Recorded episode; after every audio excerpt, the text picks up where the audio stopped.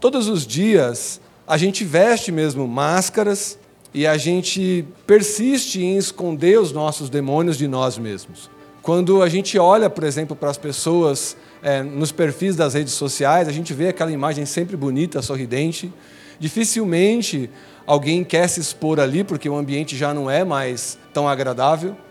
E na realidade, eu acho que se a gente pudesse fotografar as nossas almas hoje, eu me preocupo com quanto de ferida, com quanto de coisa aberta, com quanto de sangramento poderia sair nessa foto. Eu, como fotógrafo, estou preso ao olhar de vocês e a coisas que vocês podem disfarçar. Mas na realidade, muitas vezes, nós mesmos, nós líderes cristãos, nós missionários, pastores, nós que declaramos que somos nova criatura ao longo de anos, décadas, às vezes escondemos feridas, né? É curioso, a gente falava disso lá na Rotunda algumas semanas atrás, que existe aquela cultura em alguns estados do Brasil em que quando você chega na casa de uma pessoa pela primeira vez, essa pessoa ela começa a apresentar cômodo por cômodo a sua casa. Eu acho que algumas pessoas aqui já, já tiveram essa experiência, né? E aí você entra geralmente pela sala, e aí ele vai lá e abre a porta do quarto do casal e diz: Olha, aqui que nós dormimos, abrimos o quarto de hóspedes, mostramos a cozinha, às vezes a gente mostra a área de serviço, mostra lá mais uma salinha de TV, mostra o quintal, mas sempre tem aquele cômodo que na hora que a gente passa, a gente passa em frente à porta, fecha ela e diz: aqui não tem nada para ser visto, que é o famoso quarto da bagunça. Quando a gente pensa em cura espiritual, quando a gente vai falar de a cura das nossas feridas, nós estamos falando exatamente de Deus querendo dialogar com esse canto da nossa alma, com esse canto da nossa vida, o canto que está todas as bagunças, o canto em que estão todos os traumas, o cômodo onde tudo está ferido, o cômodo onde há umidade, sangramento, medo, terror, canto em que você escolheu colocar tudo que você resolveu bloquear para a sua vida, aquelas coisas que você simplesmente não pode sair contando. E é muito doido porque nós estamos diante de um novo movimento para a Igreja de Cristo na Terra e nós estamos falando em revolução. As vozes do feminismo no Brasil e no mundo estão falando em revolução. As vozes das, das minorias, os direitos das minorias estão falando em revolução. Nossos políticos estão falando em revolução. A arte está pregando revolução. Só que não existe revolução de ferida aberta. Nós jamais teremos a plenitude do que Deus pode fazer enquanto a gente estiver tudo sangrado por dentro. E quantas vezes a gente não consegue nem se colocar de pé numa segunda numa terça-feira, porque a gente está tão machucado por dentro. E aí rola aquela bad trip mesmo e, e a gente não consegue seguir. Se engana também quem pensa que o tempo é que vai curar essas feridas. Alguns compositores contemporâneos escreveram sobre isso. O tempo vai vir e vai curar as feridas. Mas o que, que você me diz, você que está me ouvindo? O tempo foi suficiente para curar as feridas da sua alma? O tempo tem sido suficiente para curar os teus traumas? Você tem conseguido esquecer aquilo que de fato te machuca? Você tem conseguido espantar os monstros que estão passando pela sua janela ao longo de um, dois, três, quatro, cinco, dez, vinte, trinta? Aqui no Urbano a gente tem gente para falar que tem monstros acenando pela janela há 40, 50 anos. Só que a chave para curar essas feridas não é o tempo. A única chave para curar essas feridas é o perdão. A única coisa que pode suturar as feridas abertas e que pode transformar a nossa maneira de ser e viver o mundo. E a única coisa que pode finalmente nos fazer viver algo novo, finalmente nos viver, nos fazer viver algo na dimensão daquilo que Deus quer fazer, passa pela cura das nossas feridas. Deus não quer soldados fracos. Deus não quer pessoas que tenham uma área extremamente vulnerável, carente de perdão. E é aqui que a gente não espiritualiza um tanto de coisas. Nós temos aprendido que o nosso inimigo tem sabido usar aquela ferida aberta para colocar o dedo, para espremer um limão, para jogar um sal e estragar o seu dia, estragar a sua semana estragar o seu momento de edificação, o momento em que você cresce, finalmente cresce para Deus. Lá em Marcos capítulo 11, versículo 22 até o versículo 25, eu vou ler aqui para vocês na paráfrase a mensagem do Eugene Peterson. Jesus foi absolutamente direto e ele disse assim: Assumam de fato seu compromisso com Deus. E nada será difícil para vocês. Aquela montanha, por exemplo, basta ordenar e, sem dúvida ou hesitação, pule no mar e ela obedecerá. Absolutamente tudo, do pedido menor ao maior, que vocês incluírem na oração, será atendido, se vocês de fato confiarem em Deus. E quando orarem, lembrem-se de que não se trata apenas de pedir. Se vocês têm algo contra alguém, perdoem. Só então o Pai Celestial de vocês perdoará os seus pecados. Se a gente ainda tem algo que precisa ser perdoado de nós para nós mesmos, e eu acho que o auto perdão é muito difícil. E perdoar o outro é igualmente difícil. E nós andamos anos a fio, fechados para o amor, fechado para as boas obras, fechado para uma nova revolução que Deus quer fazer, porque a gente está pesado, a gente carrega um saco de pedras, a gente carrega essas feridas abertas na nossa alma. E não tem como Deus agir enquanto não houver esse momento de perdão. Que coisa doida, né? E nós às vezes pensamos por onde, por onde eu começo, por onde começa essa jornada pelo perdão. E na verdade, quando o perdão é uma das palavras mais importantes do cristianismo, ela permanece sendo uma das mais difíceis porque nós sabemos muito pouco sobre como perdoar. É difícil entender o que o perdão é. Mas eu acho que a maneira mais fácil de entender o que o perdão é, o que é preciso ter para se perdoar, é entender aquilo que o perdão não é. E existem várias coisas que o perdão não é. A primeira coisa que o perdão não é, é uma forma de, de aprovar ou desagravar um erro. O perdão ele não serve para dizer assim, não, ninguém é perfeito, todo mundo erra, isso não é um grande problema, isso poderia ter sido pior, mas às vezes nós queremos desagravar para perdoar, mas não é isso. O erro é um grande problema. Quando nós falamos que essa é uma comunidade que é, é liberal culturalmente, nós não estamos abrindo a porta para nenhum tipo de pecado. Nós estamos dizendo, é tão liberal que a gente precisa confessar os nossos pecados e entender a gravidade dos nossos pecados. Perdoar não é simplesmente orar para uma situação e falar assim: é humano, né, cara? Todo mundo erra. É assim mesmo, fazer o quê? O pecado é um problema tão grande que foi preciso Deus enviar o seu filho unigênito e padecer numa cruz. Perdão também não é permitir o pecado. Quando nós perdoamos, nós não estamos habilitando o pecado. Algumas pessoas pensam isso. Ah, se eu perdoar, ele vai fazer de novo, ela vai fazer de novo. Se eu me perdoar, eu vou acabar fazendo isso de novo. E é claro, muitas vezes nós queremos perdoar, mas nós não queremos tomar parte na solução. Quantos de nós estamos presos em ciclos que a gente não consegue sair? Já perceberam que a vida, às vezes, principalmente na nossa vida, que é a vida adulta, ela tem um ciclo de coisas que às vezes não se rompe.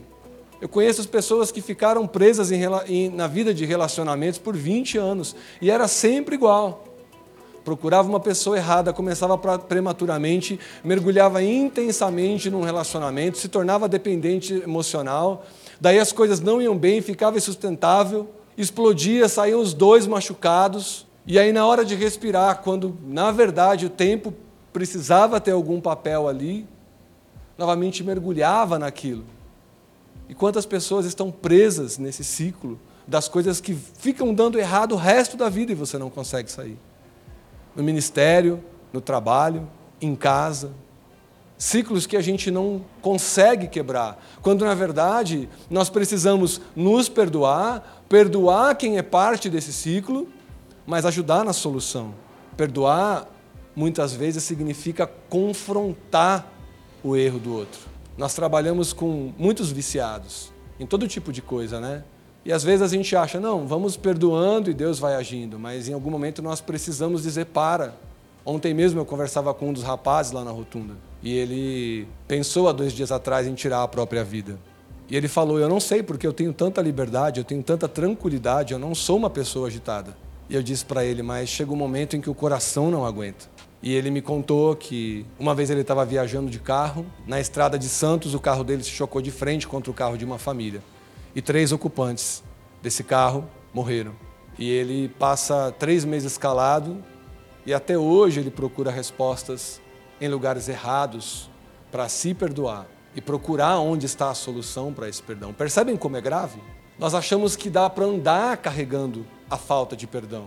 Nós podemos pensar que essa fala de Jesus em que ele diz: se você tiver alguma coisa errada, cara, as coisas não irão acontecer.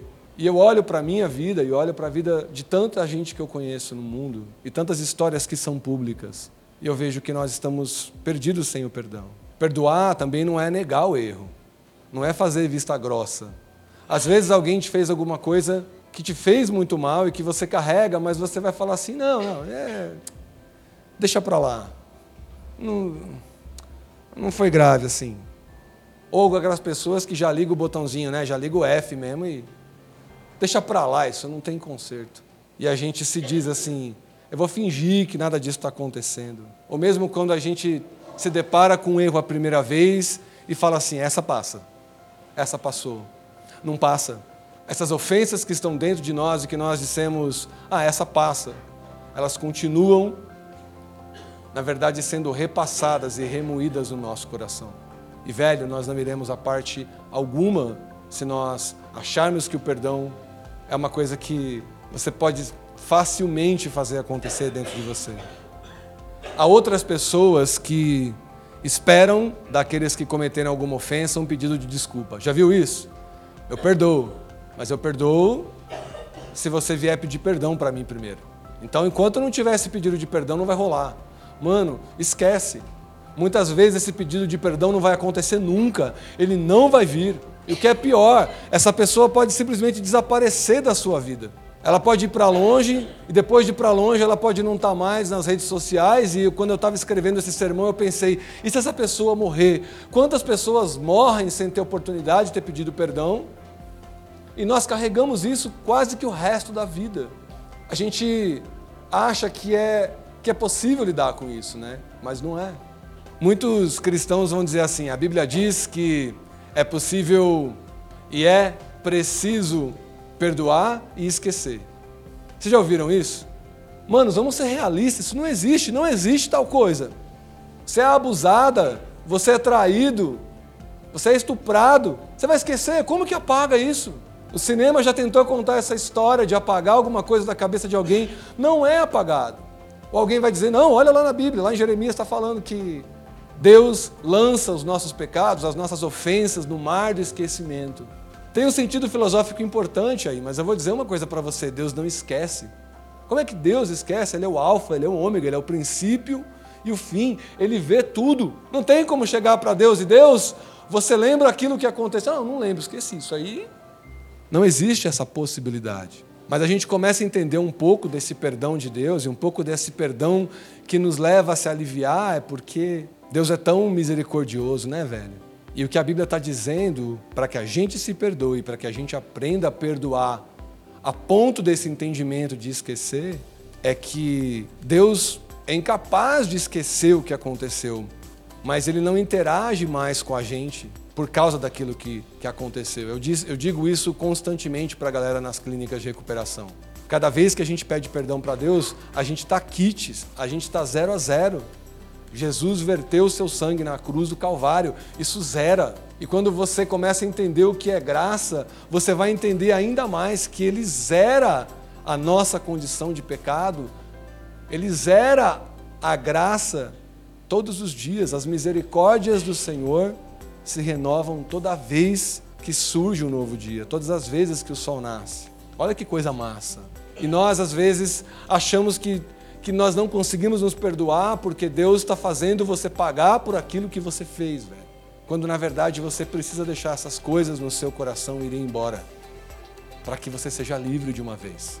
Lembrando que Deus não vai interagir com você na medida do que você fez, mas na medida do que Jesus fez. A gente acha que Deus releva essas coisas, né? Que Deus olha para dentro da gente e fala: não, dá para ser mais um pouco assim não adianta. Não, não tem jeito. Outras pessoas vão pensar, e isso é uma outra coisa que o perdão não, há, não é. O perdão ele não é o remédio definitivo para a dor. Coisas que precisam ser perdoadas são também aquelas coisas que doem todos os dias. É um assunto tão delicado, mas um tanto de coisas que nós sofremos e que ainda doem precisa ser perdoada. Perdoar não é simplesmente dizer assim, ótimo, vou perdoar agora, não dói mais. Quantas coisas nos machucaram, quantas coisas aconteceram e que, e que vão anos a fio. Algumas dores serão para sempre. A palavra de Deus diz que Deus enxugará dos nossos olhos toda lágrima. E esse dia vai chegar, mano. E quando esse dia chegar, vai ser perfeito. Mas até lá, nós temos uma misericórdia que se renova todas as manhãs. E nós temos um Deus que diz assim: tenha ânimo no meio de uma quarta-feira cinza, no dia em que tudo parece estar mal. Tenha ânimo no meio da tua dor. Algumas dores simplesmente não vão deixar de, de acontecer. Uma outra coisa que, que torna o perdão muito difícil é porque muitas vezes a gente é ensinado que perdoar é uma vez, né? Eu tenho que te perdoar uma única vez. Se eu perdoei e não perdoei, não funciona. Só que quantas coisas que você perdoou uma vez e voltou tudo, você fala assim: não, eu já liberei perdão disso daí. Continua sendo caótico dentro de mim. E talvez a pergunta que nós precisamos nos fazer: será que nós não deveríamos continuar perdoando? Existem coisas que continuam voltando, que continuam atrapalhando a gente de ser tudo que Deus gostaria que nós fôssemos. E simplesmente a gente não deixa, porque a gente é, é todo cheio de regras. E quando a gente descobre que perdoar pode ser uma atividade, uma coisa evolutiva em nós, e que talvez a gente tenha que perdoar 70 vezes 7. Outra coisa que é muito curiosa sobre o perdão é que perdoar não significa negligenciar a justiça, Talvez você vai ter que perdoar alguém e chamar a polícia. É maravilhoso. Eu acho que o Wagner, o Nathaniel, falou isso um dia aqui. De uma senhora que está ali perdoando o assassino do filho ou o opressor, né, um criminoso, e dizendo: Eu te perdoo, mas isso não significa, ó, não prende ele, não, tá tudo bem. Ele estuprou, matou, perdoei, tá legal. Pode conseguir um emprego de babá para ele que tá tudo bem. Mas diante dessas circunstâncias, onde a justiça precisa ser feita, nós precisamos olhar para Deus e entender que a justiça precisa ser cumprida. E que para todo tipo de ofensa, para todo tipo de erro, para todo tipo de pecado, as consequências irão acontecer. As faturas vão chegar, me dizia um pastor lá em São Bernardo, alguns anos atrás. A fatura chega, a consequência não tem jeito.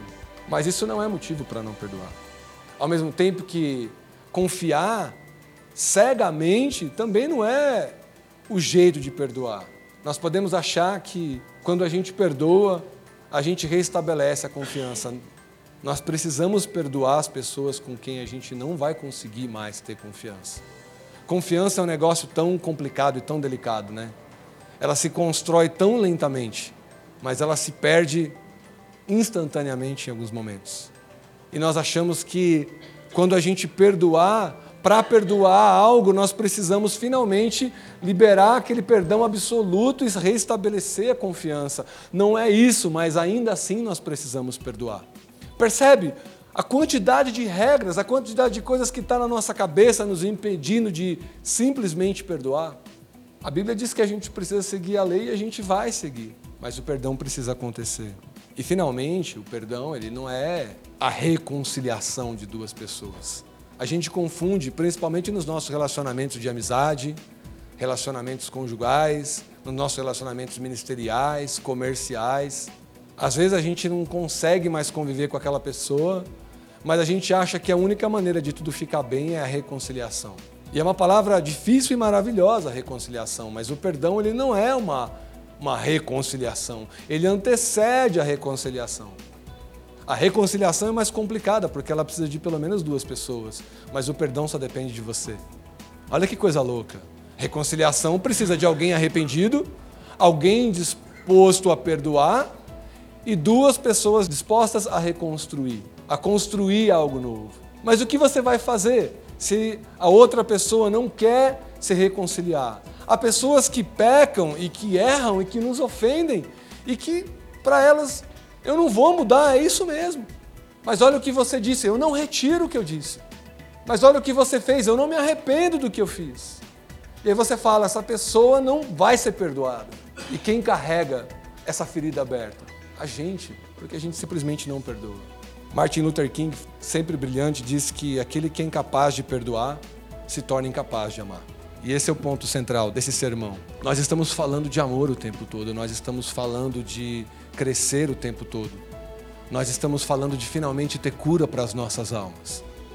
E a gente vem aqui numa comunidade em que existem homens e mulheres que são tão bons preletores e algumas mensagens são brilhantes e é este sermão não tem a menor intenção de ser brilhante, mas trata de algo que é urgente para cada um que está ouvindo essa mensagem via internet, via celular ou aqui mesmo no urbano onde a gente está pregando. Não há saída e nós precisamos nos perdoar. Nós precisamos perdoar o que está fora do lugar. Eu conheço tanta gente que a ferida já está quase vindo para o olhar, né? É aquela pessoa que algo dá errado e de repente ela explode, ela estoura, porque está tudo em carne viva, né? Um animal ferido. Existe aquela pessoa que a menor decepção, Aqui no Mato Grosso do Sul existe esse, esse modismo, né? esse termo que é espanar, né? a pessoa espana. Na primeira decepção, eu desisto. Na primeira coisa que dá errada, a melancolia. Na primeira oportunidade de amar, de ser amado, de crescer, de receber o melhor de Deus, se fecha. E eu tenho perguntado para Deus: Deus, o que é isso? Como nós podemos romper com esse ciclo? E a palavra de Deus é perfeita. Esse trecho de Marcos que a gente leu é, é crucial. Deus está falando assim: eu tenho um monte de coisas para derramar na sua mão. Eu tenho um monte de coisas para realizar através de você. Você é brilhante do jeito que eu te criei. Você é tão inteligente, tão habilidoso. Tem tanto de você para ser entregue para o mundo. E eu te digo, meu filho, que quando você estabelecer confiança total em mim, eu vou dar tudo o que você precisa para chegar onde eu escrevi a sua história. Eu vou te dar todos os subsídios, eu vou dar tudo o que falta, só que nada disso vai funcionar se você ainda tiver algo para resolver com alguém, ou que você tenha algo para resolver com você mesmo. É duro, é seco um sermão assim, né, velho? Porque não é muito filosófico como costuma ser aqui. Ele, ele converge para um pensamento único. Você precisa fazer isso agora. E eu vou terminar dizendo uma coisa que se tornou repetitiva no meu coração. Você pode estar esperando de Deus uma resposta, uma autorização, uma liberdade para fazer algo, você pode estar esperando de Deus uma cura que está na tua mão. E aí inverte a polaridade do processo. É Deus dizendo para você: Eu estou esperando você. Até quando eu vou ficar esperando você suturar as suas feridas? Até quando no seu coração você vai esconder os seus traumas? Até quando você vai ter medo de descer nos porões da sua intimidade para ser tratado? E que você tenha tempo, não apenas aqui, nós não somos muito emocionais, mas isso é uma coisa que precisa ser pensada. E eu digo uma coisa, como amigo de vocês: quando finalmente vocês perdoarem, algo brilhante vai acontecer. Isso eu digo da parte de Deus para vocês, esse é o recado de Deus. Deus está dizendo para vocês: eu quero, eu estou esperando isso acontecer em você para que finalmente eu te dar um casamento novo, velho. Eu te dar um projeto novinho em folha, eu te dar uma vida nova em folha. E se doer, eu vou te dar ânimo e eu vou te lembrar que você precisa perdoar novamente. Que finalmente a gente reconheça essas feridas das nossas almas e que a gente permita que o perdão seja essa agulha e linha que suturam as nossas feridas, que nos faz sentir melhor, que cessa o sangramento, que cessa a nossa hemorragia.